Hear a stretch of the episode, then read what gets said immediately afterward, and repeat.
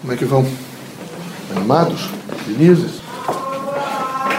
É, é muito importante quem tenha consciência de estar reencarnado na Terra não perder de maneira nenhuma de vista o seu quadro missionário. É necessário que os irmãos se perguntem muito, mas nesse quadro missionário é evidente que os irmãos vieram através de uma família biológica. Pai, mãe, irmãos, parentes às vezes de longe, todos eles influenciaram de alguma forma. E era preciso pensar um pouco sobre eles. Como é que eu estou me relacionando? Pois tem a família humana. É preciso pensar sobre a família humana. Quando você pensa sobre a família humana, veja, é fundamental, eu gostei muito de uma coisa que o instrumento me disse, que a mulher, até vou repetir isso para vocês, ela é núcleo estruturante da alegria, da felicidade do filho ou dos filhos. Diz, sem o núcleo estruturante da mãe, não há felicidade. Achei isso interessante. Acho que isso é uma coisa que realmente, além de valorizar bastante a mulher, é preciso que vocês todos fizessem um pouco de indagação sobre, particularmente, a mãe. Eu já venho falando essa semana, não sei se ouviram, eu acho que é muito importante lembrar. E comecei a pensar sobre o estruturante, pedi que ele me, me explicasse um pouco. E gostei da ideia. Achei extremamente importante, salutar e dizer a vocês, particularmente vocês mulheres e que têm filhos, a responsabilidade de vocês ao longo da vida. Porque os filhos vão lembrar permanentemente da mãe. Permanentemente. Nove meses no ventre materno, recebendo todo o aconchego, o calor, o, e, e, o pensamento, o fluir, por exemplo, da vida, é muito importante.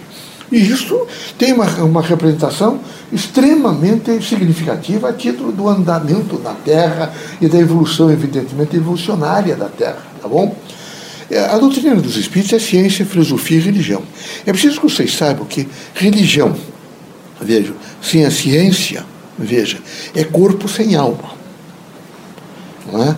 A ciência sem religião é alma sem inteligência. É preciso esses dois momentos serem muito bem pensados. Quando eles não são pensados, nós imediatamente ficamos, quando ficamos sem inteligência, ficamos repetindo, repetindo, repetindo, repetindo e vamos a um processo de ignorância. Horrível. Não é? Quando nós vivemos um corpo praticamente sem uma grande preocupação, sem alma, é uma escuridão, é uma negação da vida. Então eu queria que vocês todos pensassem muito seriamente sobre a responsabilidade da condução da própria vida. Porque eu tenho uma responsabilidade nessa condução da vida. O meu pensamento é sério, os meus sentimentos são sérios. Eu estou disposto nesse momento a fazer algumas renúncias, porque aqui é necessário às vezes fazer renúncias. O importante é que vocês tenham consciência de que é um trânsito rápido. É uma viagem transitória da vida reencarnados. E que quando vocês menos esperam, vocês já passaram um terço, dois terços da vida e às vezes não têm consciência disso e continuam ainda, às vezes resistentes, renitentes em algumas coisas que podiam mudar. Eu preciso, preciso mudar um pouco. Eu tenho que abrandar um pouco a maneira de olhar para as pessoas. Eu tenho que, nesse momento, não ser tão exigente. Eu não posso ter, ser intransigente com as coisas, porque, nesse momento, eu não sou a pessoa a quem eu estou sendo intransigente. Eu preciso, quem sabe, dialogar eu preciso trazer à pessoa um pouco da humanidade que ela, quem sabe, esteja perdendo. Eu preciso fazer com que ela, nesse momento, se alcance um pouco no seu ser. E ela precisa, às vezes, para se alcançar no seu ser, um pouco de amor. Era preciso que a gente voltasse um pouco a ela, não é? e imediatamente transformasse. Eu visito os presidiários, sempre. Tenho pena. Não é? Então, quando eles estão reunidos, eu, de modo geral, eu vou lá pelo menos duas vezes a semana, e passo ali rapidamente a nossa presença espiritual. Eu sempre vou com outros espíritos. E nós imediatamente abrandamos um pouco o coração dessa gente. E tinha um deles que permanentemente, o céu. E céu. A céu, você sabe que é aquela coisa, ficava fechado lá, uma coisa meio escura, mórbida. Não é? Eu tentei ajudar. Vou ajudar esse camarada para ver se ele, ele sai um pouco e ele se, se alcança e ele saiu, saiu a primeira semana, já brigou. Então, tipo encrenqueiro. Mas ficou mais 15 dias no Natal de Céu e conseguimos, ele saiu.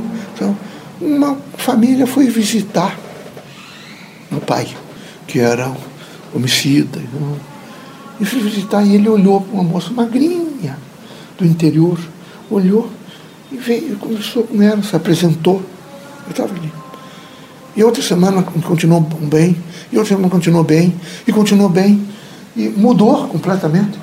E imediatamente ele mudou, ele não era mais aquela pessoa agressiva. Os, os carcerários lá, os guardas, começaram imediatamente a tratá-lo melhor. Ele começou a tratar melhor as pessoas. Perguntou para ele se ele não podia varrer um pouco lá, ajudar a varrer o presídio. E foi fazendo alguma coisa, e foi fazendo, e foi se transformando em dois anos. Veja, que até o apenamento dele não era tanto, parece que é lesão corporal, ou coisa assim. Ficou lá um pouco e concederam a ele depois. Né? E ele imediatamente casou. É pai de uns três ou quatro filhos, continuei acompanhando, absolutamente brando, porque o amor tem poder iluminador. O amor tem poder iluminador. Ilumina o indivíduo. É? E ilumina. O indivíduo se enxerga melhor quem ele é, consequentemente, ele enxerga melhor as outras pessoas. É, é, muito importante que a gente avalie, inclusive, o pensamento. Como é que eu sou, por exemplo, sou ríspido? Nessa, meu pensamento me impõe, evidentemente, uma rispidez.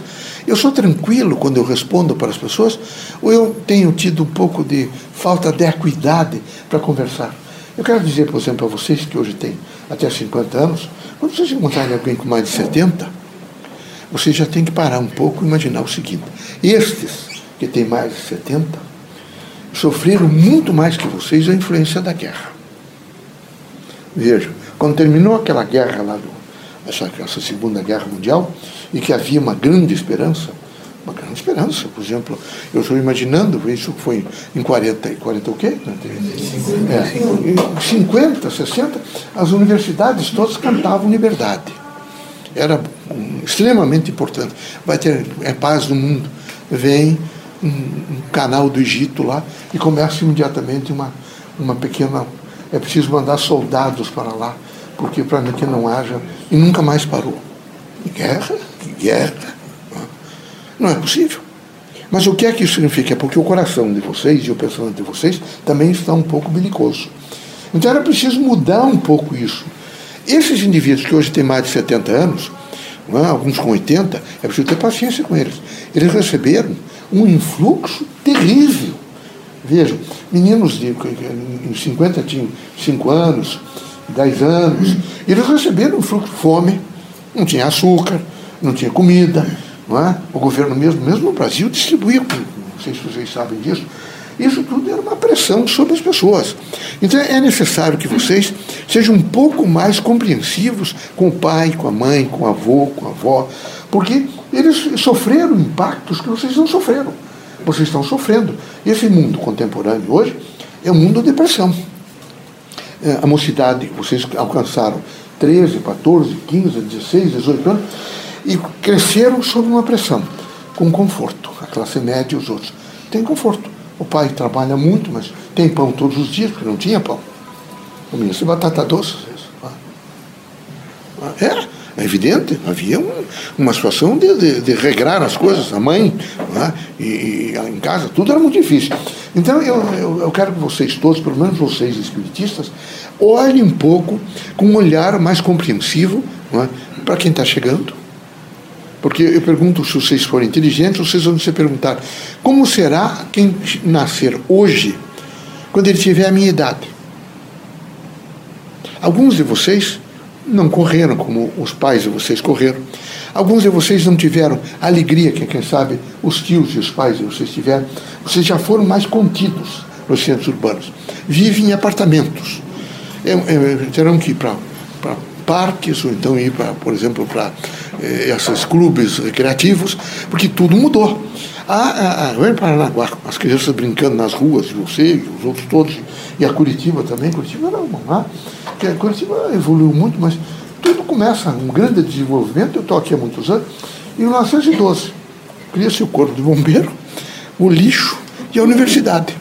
É uma trilogia de evolução, porque é, o lixo começa a ser, não é mais enterrado, porque era enterrado enterrava, se não, no próprio terreno, cada um fazia um buraco e enterrava o lixo. É? Então vem o corpo de bombeiro, e o corpo de bombeiro começa a proteger as pessoas no sentido de, de, de incêndio, em 1912. Não é? É Vitor do Amaral, não é? quem mais? Quem é a mulher?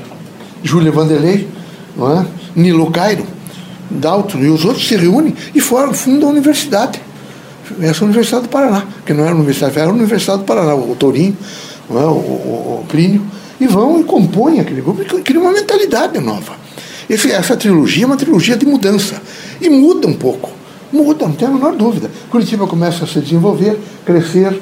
Não é? Veja, aquele, aquela região onde vocês perto daquela fábrica do, do, Miller, que, não é? aquilo ali eram alemães. Se via vaca, não é? É, é para quem sabe espanto de vocês, de vez em quando vinha alguém de Santa Felicidade com uma vaquinha para tirar leite ali no Alto São Francisco. Comprava-se leite. Então isso veio até 40, 42, 43 ou até mais. Curitiba deu um salto e está diferente. Mas no que diz respeito ao diálogo, as pessoas estão dialogando pouco. No que diz respeito à compreensão, estão fazendo pouca compreensão. Eu quero lembrar a vocês uma coisa: Deus é a expressão da inteligência a mais alta e a mais extraordinária possível. Quando ele colocar alguém perto de vocês, que vocês olharem, e que criou-se uma iluminação, e que vocês sentem que essa criatura trouxe a vocês um poder de iluminação, entendam que é uma mensagem do Criador e que vocês devem aprender a decodificar. Sejam mais brandos de coração, mais brandos de alma, sejam mais compreensivos, procurem ser mais justos. E nessa, nesse sentido de ser mais justo, é, procure fazer o esforço da compreensão. O esforço da compreensão é dizer, por exemplo, para vocês mesmo, não tem importância. Amanhã será um novo dia, eu vou encontrar outras pessoas e tudo vai se renovar, tudo vai se transformar. O que não é possível é ficar permanentemente sobre uma angústia e uma depressão. E permanentemente, e permanentemente, e permanentemente. Não. Deus é amor. Deus é luz, Deus é fraternidade. Quero também desmistificar e dizer para vocês que, é, que vocês é, dizer para vocês que vocês vão ganhar o céu, porque nós não falamos em céu, vão ganhar o céu porque vocês é, vão sofrer muito e que vocês é, só com o sofrimento que você ganha. Por favor, você ganha, quem sabe, o céu com alegria. Não esqueçam disso. Se alcança o céu com alegria. Porque quem tem alegria é quem sabe respeitar o outro. Quem tem alegria é quem ama. Quem tem alegria é quem tem suporte, evidentemente, para a vida. Quem tem alegria é aquele que tem poder de renúncia. Quem tem alegria é aquele que faz autoconhecimento, se compreende e está sempre pronto a dizer: não tem importância. Eu vou me renovar, eu vou me refazer e amanhã será um novo dia. Então, por favor, não é o sofrimento. Deus não impôs sofrimento. Nós, quando reencarnados, e quando reencarnados, não cuidamos do corpo. Não é? Quero até, com todo respeito a vocês mesmos, dizer a vocês o seguinte: quanto mais remédio, menos saúde. Quanto menos remédio, mais saúde. Chegou a este ponto. Este é exatamente a pontuação da saúde. Mais remédio, menos saúde.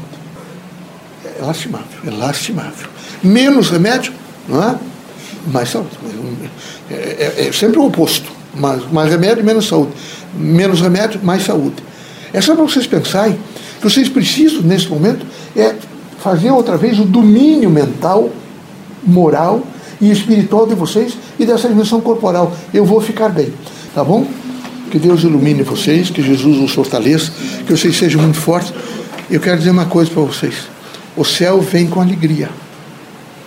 Alegria vem com amor ao próximo. Só com amor ao próximo. Mas para a gente alcançar o amor ao próximo, quem sabe a gente tem que renunciar um pouco. Renunciar à petulância, ao orgulho, à utência, a se achar que a gente deve ser servido, não é? Vamos procurar servir um pouco os outros e vamos ver quanto nós melhoramos, quanto melhoramos o fluxo de felicidade.